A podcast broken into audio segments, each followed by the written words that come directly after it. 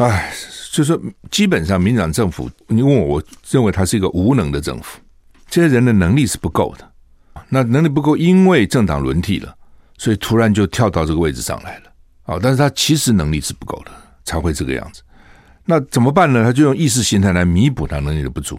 好，意识形态没做好事就算了，但是我意识形态，我政治正确就可以了。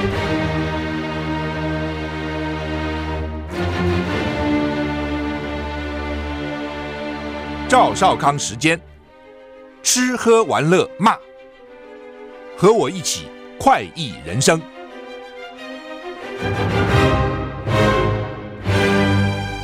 我是赵少康，欢迎你来到赵少康时间的现场。台北股市现在大涨一百三十八点，指数一七零三七。台股昨天跌一百零五点啊，跌零点六二个百分点。那么现在涨一百三十点，对不起啊，涨一百四十八了哈，涨一百四十八。那呃，美股昨天呢是开盘小涨一点，后来小跌啊，收盘之后还是小跌。道琼小跌零点一一个百分点，纳斯达克呢小跌十八个百分点，跌零点一四个 percent，跌零点一四个百分点，跌十八点。S M P 五百呢跌零点零二个百分点，费城半导体呢才涨一点八八个百分点。欧股复活节休市，昨天我们看礼拜五是 Easter 啊，对不起，是那个受难 Good Friday 啊，耶稣受难日。所以欧洲呢，耶稣的受难跟耶稣的复活，通通放假哈。天气，今天四月十九，明天四月二十，还是受到东北季风的影响哈。天气偏凉，尤其特别是北部跟东北部迎风面嘛哈，天气偏凉哈。嗯，沿海地区有强阵风，要注意哈。大家比较关心的气温，北北基十八到二十度低哈，十八到二十度。降雨几率三十到五十，桃竹苗十八到二十三度，降雨几率五十到六十，中彰投二十到二十六度，降雨几率二十到三十，云嘉南十九到二十七度，高屏二十一到三十度，降雨几率百分之二十，宜兰十九到二十一度，花莲二十到二十三度，降雨几率百分之二十，台东二一到二十五度，降雨几率百分之七十，外岛十五到二十五度，降雨几率百分之三十，所以我们看北部温度是比较低了哈。二十二十三，中南部就高了哈，高屏最高还是有三十度，所以今天北跟南啊，这个差得蛮远的哈。宜兰跟台东也差蛮远的，一个二十一个二十五度哈。普丁说：“嘿嘿，这真奇怪，俄罗斯今年首季经常账创新高，西方经济闪电战失败，怎么会这样呢？俄罗斯侵略乌克兰遭到国际社会致谴责挞伐。”西方国家对俄罗斯轮番祭出多项金融、能源制裁。俄罗斯总统普丁今天在一场经济会议上宣称，俄罗斯二零二二年 Q one 第一季啦，经常账盈余创历史新高，来到五百八十亿美元。他声称，西方对俄罗斯的经济闪电战已经失败。根据美联社报道，普京指出，西方的目的就是要快速摧毁俄罗斯的金融跟经济。引发金融市场恐慌，进而让银行体系崩溃，商店出现商品短缺。但他强调，我们可以自信地说，这项针对俄国的政策失败了，经济闪电战的战略失败了。普京指出呢，俄罗斯消费者物价确实显著上涨，到四月份，通膨年率年率升至十七点五趴。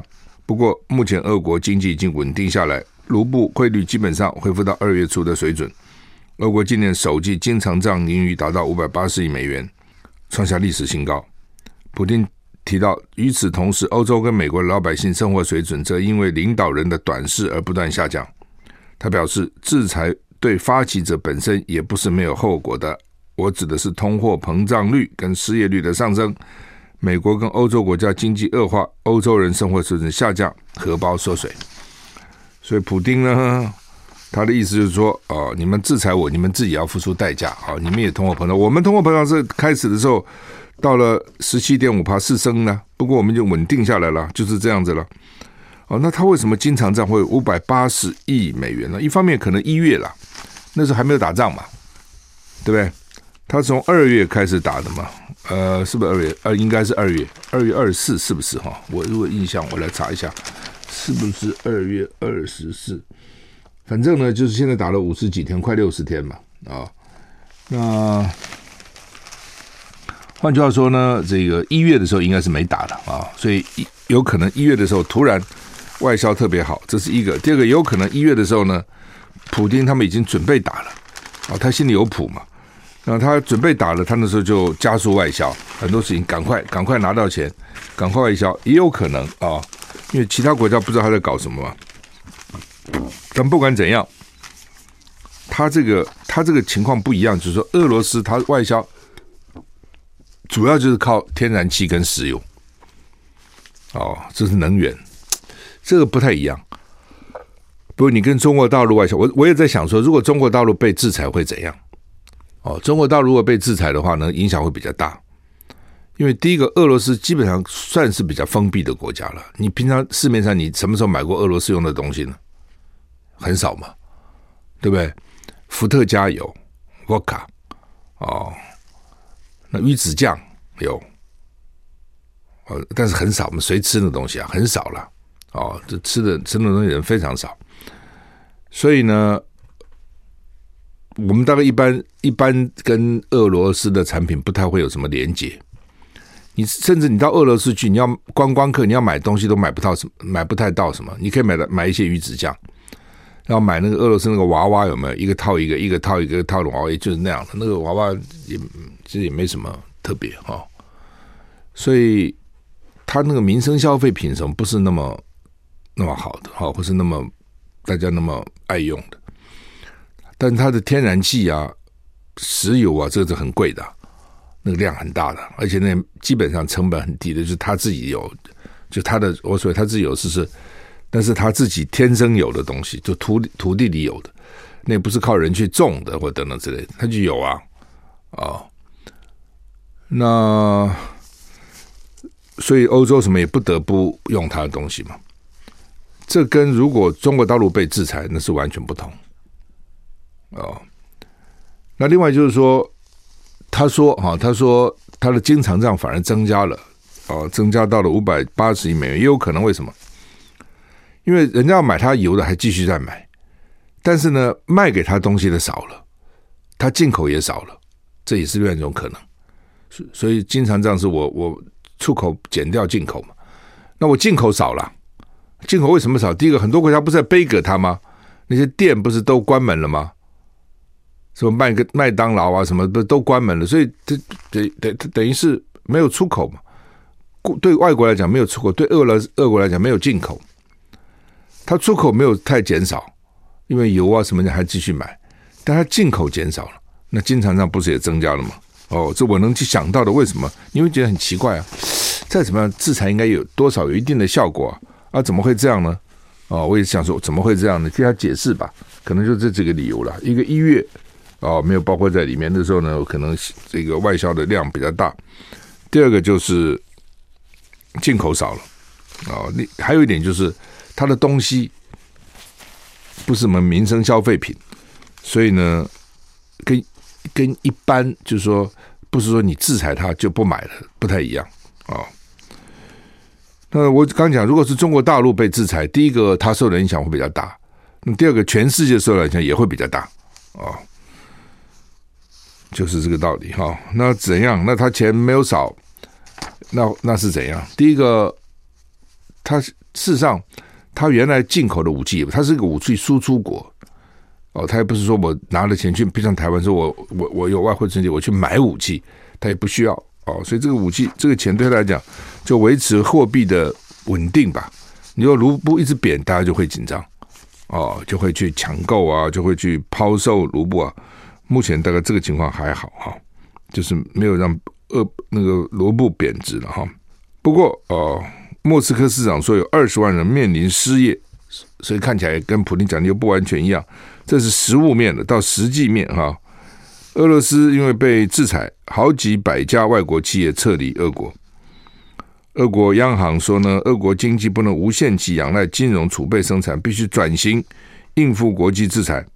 莫斯科市长说呢，该市有二十万人面临失业风险。对啊，服务业啊等等那些国企跑了嘛？我刚刚不讲嘛，说麦当劳什么跑了？跑了，可不用员工啊，当时俄国人自己说怕什么？你走了，这这是我们的好机会，我们自己的国内的生意会好起来。看起来也不是那么立刻就能够能够接上。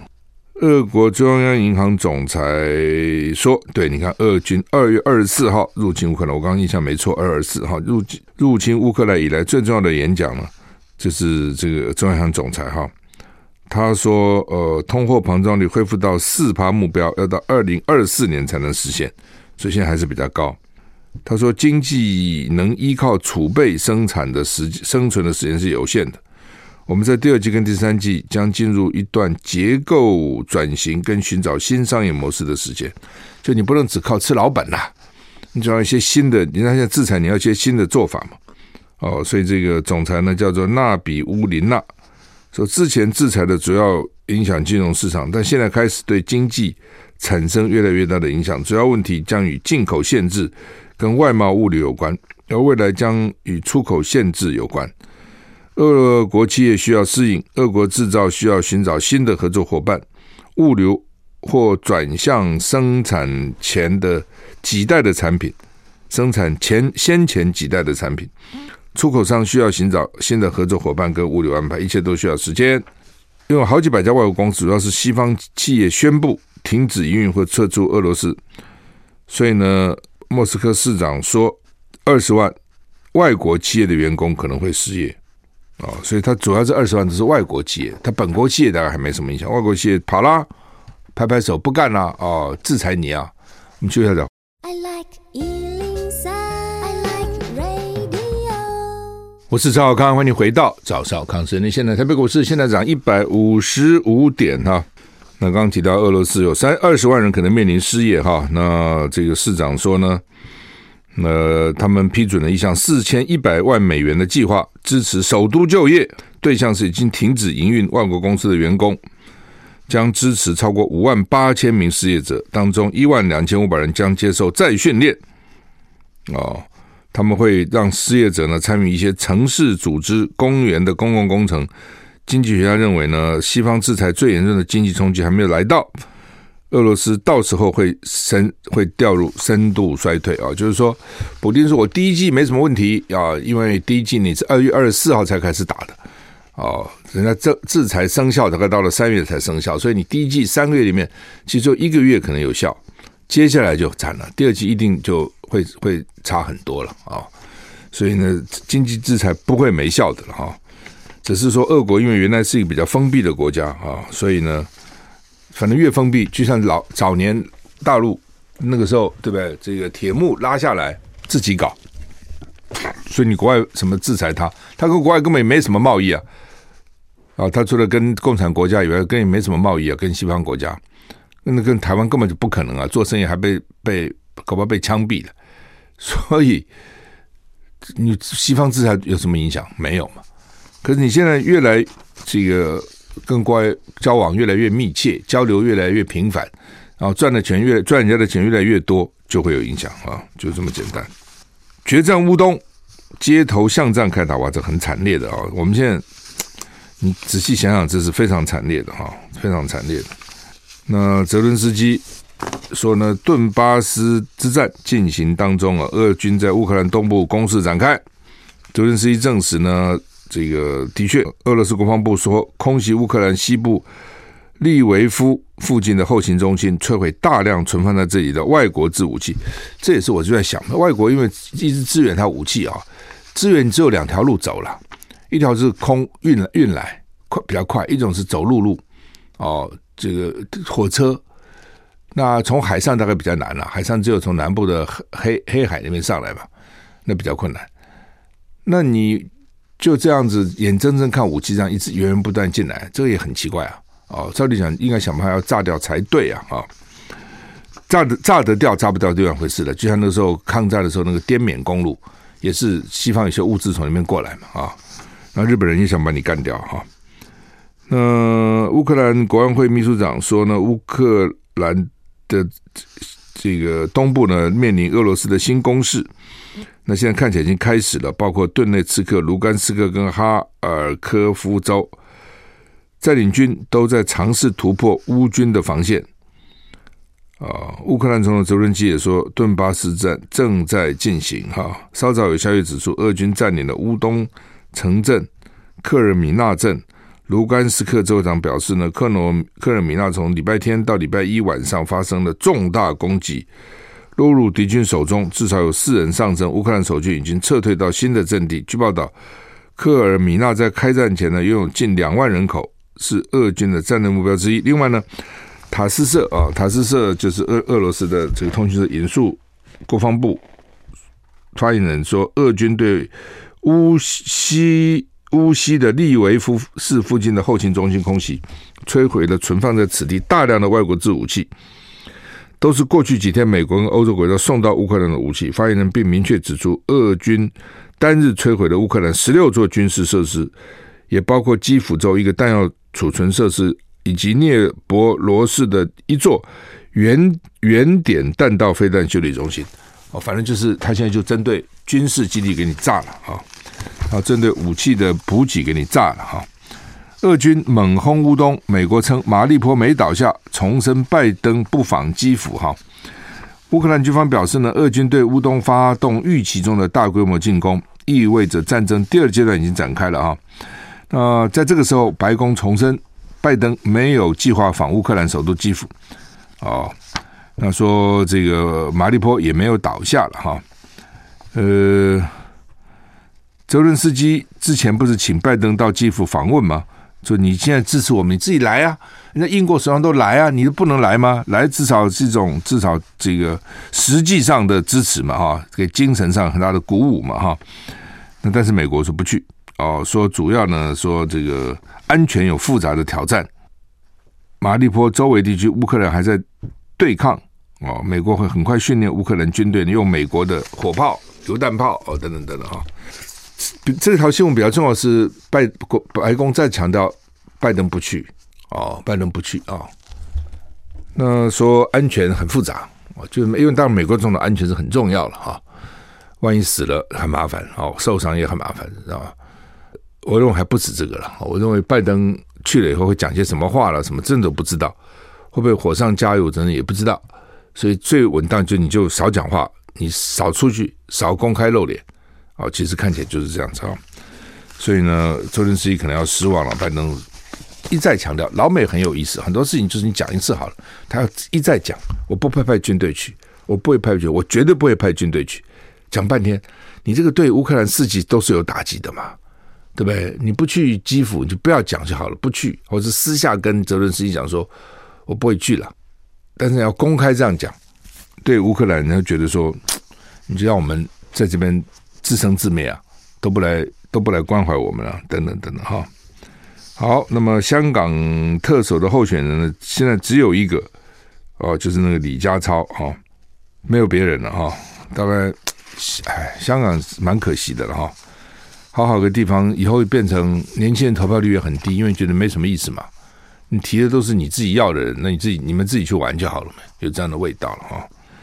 所以你现在提名这李家超，也没有别人敢竞争，这显然就是北京主义的人选嘛。我们休息一下再回来。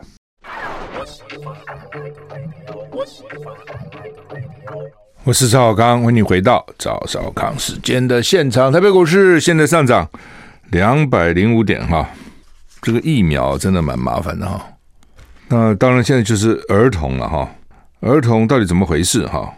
现在传出来消息是说，因为 BNT 这个疫苗是德国的 BNT 跟美国和美国的辉瑞合作的哦，那 BNT 的疫苗基本上呢，大家反正知道嘛，就是大中华区把台湾也包括进去，是上海的复兴是它有总代理权，就是这样子。有很多时候，比如说有我有这个全世界的独家代理权，不过现在比较少这样。有一种是我有亚洲的独家代理权，哦，甚至还有说亚洲独家代理权排除日本，日本因为市场很大，日本单独日本以外的亚洲代理权，好，还有比如我是大中华地区代理权，都是不一样的啊，那是商业嘛。那现在呢，就说这个儿儿童的疫苗呢，说是美国的辉瑞产的，那所以呢，就牵涉就叫做美国的辉瑞、德国的 BNT、上海的复星、台湾的卫福部。他是意思说四方谈，所以很难谈啊、哦，等等等等。那我也相信哈，这个所谓 BNT 儿童大概就是那个量的问题啊，成分量比较低嘛，就是你我们平常很多药，你看都有十二岁以上，比如说一天一粒啊，十二岁以下啊一天半粒啊，或是在婴婴儿可能要再另外问医生，或者不准吃，类似孕妇怎么样，反正就有各种不同的规定嘛。哦，那看起来呢，这个消息是说，我们坚持说非要美国辉瑞生产才可以。哦，那这个因为辉瑞是很大的工药厂了，是它在全世界各地可能都有厂，也都生产，就是很难讲。有时候我在美国生产，有在这个在德国生产，在欧洲生产，在这个印度生产，在澳洲生产都不一定的哈。那你你非要这样要求哦，那就当然这个就分成说，那美国非得要分多少利润？那德国 BNT 要分多少利润？上海复兴有没有利润？哦，等类似这样说，因此卡关。那你就不觉得就是自私一分吗？哦，这就是意识形态嘛！啊，你非要去，反正就是他对这个 BNT，因为有一个上海复兴代理哦，就民进党这个党，他这个意识形态哦，简直已经把这个脑都冲坏了哦！任何事情都先想意识形态，他只是一个代理，对不对？他只是一个代理，药也不是，也不是在大陆做的。甚至中国大陆到现在为止呢，还没有给 BNT 这个 EUA 都没有。为什么？他自己里面一堆自己的疫苗好不好？另外一回事了。但他就不要用外国的嘛，我要用自己的嘛。那那是他的这个选择嘛。反正他不是民主国家，还不选举，也没有选民的压力嘛。你是台湾做做看，说我只给高端打，其他都不能进来，一定被骂死嘛。那就本来体制就不一样嘛。但是呢，你碰到 BNT 你就转弯。如果上次不是郭董他们慈济啊，这个台积电一千五百万计当场就不够了啊，后来当然慢慢多了。我们其实早也预期到，后来一定会多起来嘛，到底就这么简单。开始大家需要比较殷切嘛，然后呢，上个月底还销毁了一批 BNT 啊，为什么呢？就是说过期了，才销毁一份，就是三月二十号左右才销毁了这个 BNT。那我就不懂，那个时候你没有想到要给小孩打吗？对不对？你 BNT 可以减量啊，啊，打半剂啊，甚至打三分之一剂啊，都可以啊。我完全没想到。然后呢，现在发觉疫情起来了。你看，疫情从这几几例一下子到一千多例，而且一千多例好好几天了。哦，一千多例已经好几天了。那为什么会这样？呃，就是他原来完全没想到。我觉得他完全没想到他会搞成这样。就他原来太。他自己吹吹牛啊，说是全世界做最好的，就是他认为不会来啊，因为反正没有疫情嘛，因为没有疫情，因为台湾太厉害了哦，所以呢，我就不需要准备嘛，所以我快赛季也不需要准备嘛，我药也不需要准备嘛，我疫苗也不需要给小孩打嘛，因为反正没有什么疫情啊，我大人打打就好了，好了。现在突然来了，那为什么会突然来了？为什么疫情突然来了？但是也不讨论这个问题，可能有几个理由啦。第一个就是 Omicron 本来传染力就很强嘛，大家也知道。哦，那传染力强没关系，你只要都在机场抓到不就好了？我们只能从外面进来啊。那就是前一段时间外劳一直一直放进来，就是你看入境的染疫的非常多，有没有漏网之鱼？还有呢，当时好像是。原来十四天变成十天，缩短那个那个检疫的时间，可能都有影响。那反正，在社区里就扩散，一进到社区扩散就很麻烦了，你就真的不知道他在什么地方。新北因为说上千例，他就不公布足迹了嘛，当然很多人就骂，那我们也不要交税了。哦，还有人要求新北市公布足迹，侯友谊昨天就讲，他说：“那我公布足迹，那。”没有在足迹之内的就安全吗？换句话，他的意思就是说，处处都是危险的，处处都可能有这些病毒啊。意思也就是说，到处都有了。当你像水银泻地到处都有的时候呢，你就防不胜防了啊。那个一发起来就不得了了，一发不可收拾。星星之火可以燎原，你看这些事，这些话都用得上。几粒，不要以为只有几粒。星星之火就可以让你整片烧起来？为什么？它一个船，两个两个船，四个四个船，八个，那很快的，那已经不是几何级数，那是他们讲这个一指数，哇，那个往上走非常快。所以呢，你到到这个阶段的时候呢，你就防不胜防，也遏制不了了。我们休息一下再回来。I like 我是赵小康，欢迎回到赵少康时间的现场。台北股市现在上涨一百九十二点啊，很多事情呢到最后才论成败了，过程当中真的不知道。我先问你们啊，俄乌战争谁赢了？现在不知道，真的不知道。反正消息都是片面的，最后才知道，到最后才知道。八年抗战，那八年中国很苦啊，最后俄这个日本无条件投降，对不对？当然也不是光靠中国了，中国把它拖住。但是至少呢，美国后来去投了两颗原子弹，所以呢，到最后才知道，人生很多事情都是最后才知道，过程当中你是不知道的。所以我讲举以乌，现在谁敢讲俄乌谁赢呢？不知道嘛，对不对？那同样的，你说这个防疫开始的时候我们做的是还不错，不错，当然很多原因呢。哦，这个讲过了。第一个，台湾是个海岛嘛，你海岛本来就是比较容易的嘛，你一锁门一锁就防了嘛。那有些国家不是，它四通八达，它防不胜防啊。那我们是，而且海岛你其实主要就是一个机场，主要的其实就是一个这个是这个桃园机场，那是主要的跟国外的来来去去的地方，主要那个地方守好，大概也就守成了。再加上台湾人真的是很配合。哦，该戴口罩戴口罩，social distancing 这个社交距离，勤洗手，反正就是少少出门，真的这样子。哦，有段时间餐厅也没什么人去，大家也不太外出，等等都很怕。捷运上也没什么人，路上车子多了，为什么呢？平常坐公公共运输自己开车或自己骑摩托车，台湾人就是这样啊，哦，很厉害啊，很会保护自己啊。所以那时候看起来台湾没什么疫情嘛，哦，所以指挥中心就。掉以轻心了嘛，就觉得我们不会嘛。但是那个当时所以守得好是有当时的条件的，你几乎等于是锁国了嘛。但你不可能永远锁国，你就要开啊。那你要开，你就要准备啊。你既然要开，你就要准备，你的口罩要够。开始口罩也不够，你的这个快筛要够，你也不可能给他筛。哎，他可恶就在这里，你知道吗？就是说让人家觉得可恶，就是说开始的时候叫大家不戴不戴不要戴口罩，你记得吗？因为什么？因为他口罩不够，所以开始说不用戴口罩，不用戴口罩，坐捷运也不用戴口罩，坐这个高铁不用戴口罩，还派派那些找找一些学者在电视上给他去宣导。后来现在不戴口不戴口罩要罚了，那怎么会有这么大差别呢？那你开始讲什么东西呢？对不对？开始我们就主张说要筛嘛，多筛就把抓出来嘛，除恶务尽嘛，对不对？他不筛。他就说呢，会有什么伪阴性啦，只有医师人员才能筛啦，每个人自己筛是不准，记得吗？都不准人家筛，他都是跟正确的事情是做相反的。好，现在收拾不了了，要要筛，要筛，发觉快筛剂不够，你通通没有像你讲的先期部署，你通通没有想到，你告诉我你高明在什么地方？你通通没有嘛？你现在看起来，你回头检讨就是当时口罩口罩不够。后来要买疫苗，疫苗没有；现在快筛，快筛没有；药药也不够。真的有药，真的有用的药，就是辉辉辉瑞的那个药。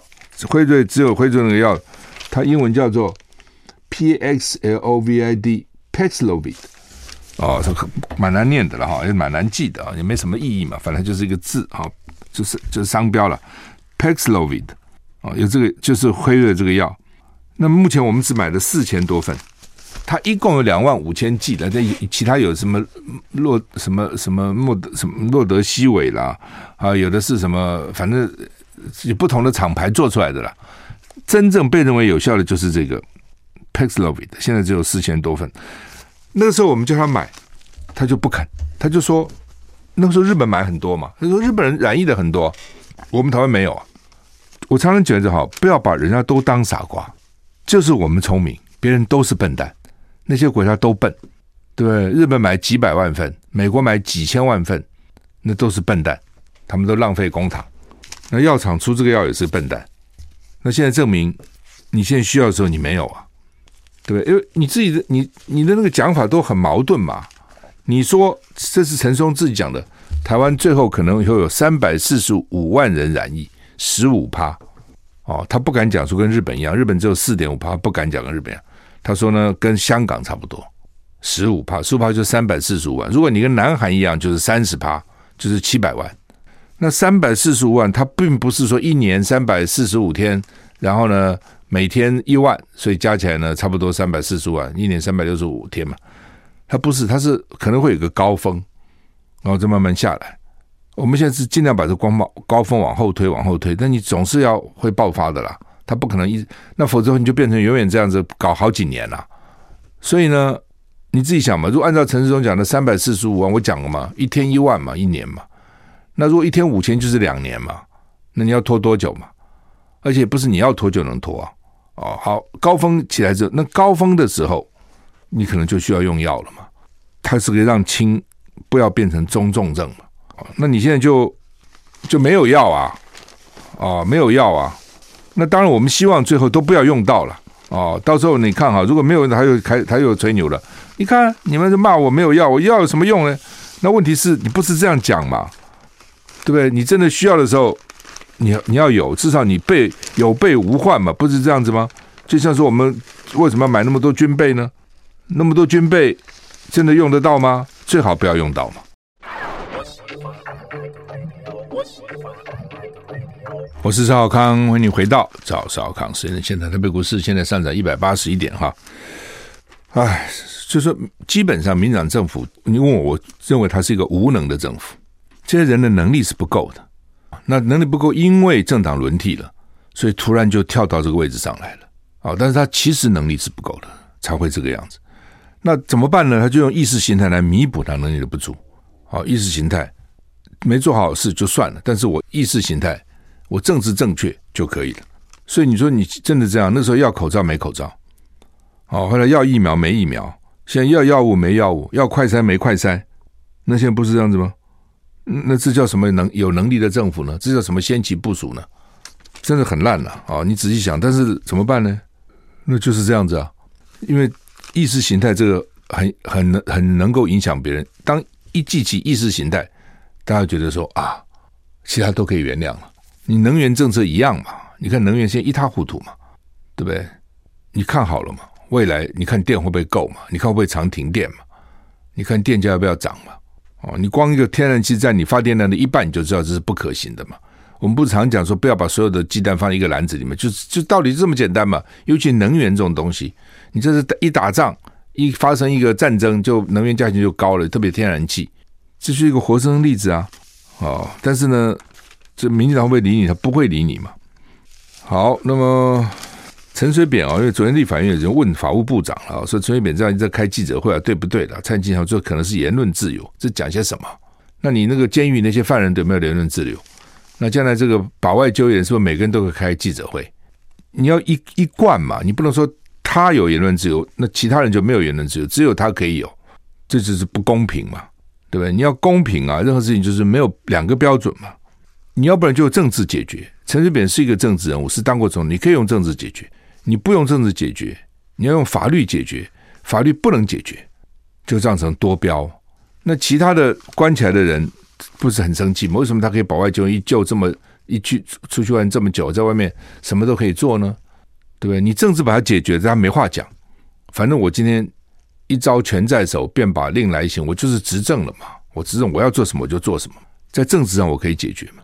你政治不肯解决，你怕被一个恶名，怕被批评，那你就去糟蹋法律嘛。哦，那你这样糟蹋法律，对整整个国家来讲，对整个社会来讲是不好的。那你还相信什么呢？所以随便这个案子，你就看去法务部长，你跑到立法院去去这样的答复，你自己学法律的，你都不知道吗？你们这些人都不知道是非吗？都不知道标准吗？那你们法律怎么念的呢？你老师怎么教的呢？那你能够为了做官，为了政治正确，能够昧着良心这样讲，什么言论自由？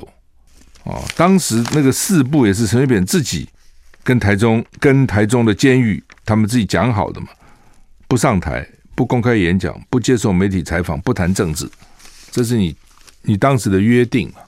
那你可以不要这个约定，你可以毁掉，你可以说当时哈，你当时是马英九时候定的。马英九对我很坏，马英九这个这个怕我死在监狱里面呢，所以把我放出来。但是呢，就给我定了这四条。民进党也可以说我改变这四条，形势变了也可以。你又不敢去改，你什么都要，对不对？你又怕人家骂，你又要陈水扁的支持者继续支持你，所以你不敢改，那就一直破坏嘛。然后你就替他去解释嘛，你改了就改了。你说好，陈水扁既然人在外面了，这前任总统，我们尊重他，我们让他可以有这个受访的自由，可以有开记者会的自由，你就讲啊，这规定也是你规定的嘛，你就规定了，你又不敢改这个规定，对不对？然后呢，你就破坏法律的尊严，那你这个法律要有几套标准嘛？那另外呢，陈时中那天不是限制旅行团说要去他旅行要打三剂嘛？那交通部长说他看报才知道，这也很好笑，因为观光什么事跟交通有关啦，跟观光局有关嘛，观光局属于交通部了。哦，那事先你们都不沟通协调的，这也很奇怪。你指挥中心做了很多决定，都必须要这些部会首长每天看报才可以吗？是这个意思吗？今天另外一个新闻看的也蛮吓人的，叫做鸡的抗生素超标，所以已经流到市面了。北农放水农药超标，蔬果进入市场。北区哦，台北家畜市场产，它有一个家畜这个家禽批发市场，说呢，去年发现有六十只鸡卖卖出两三周才查出有抗才查出抗生素磺胺剂超标，只能事后追踪，已经被消费者吃下肚子了。每天会有六万只家禽，就是鸡啊，这种在在在。台北是卖出这个台北这个畜产公司哈，农产品有水果有怕农药，畜产品怕抗生素哦。之之前还有说什么荷尔蒙啊，还有这这些都有可能哦。比如说那个老母鸡啊生蛋生蛋生蛋生到最后不能再生了，就给它搞到山上，然后给它打荷尔蒙，打了以后它身体就变软了，然后再出来下次卖炸鸡卖给人家。像这这都身体都很不好的，就你不应该去吃去吃这些荷尔蒙，不应该去吃这些抗生素，所以食品的安全、食品的健康实在是非常重要哈。那这个那怎么办呢？就是靠检查嘛。那你如果不检查，然后就随便放，像这种就是啊，哦，那鸡查出来了，都已经卖出到市场两三个礼拜才查出来，那这六十只鸡给谁吃的呢？而且是不是只有这六十只鸡呢？他查一定是抽查。不可能几万只一天去查六万只，怎么查？也不可能，只有自求多福了。好，我们时间到了，谢谢你的收听，再见。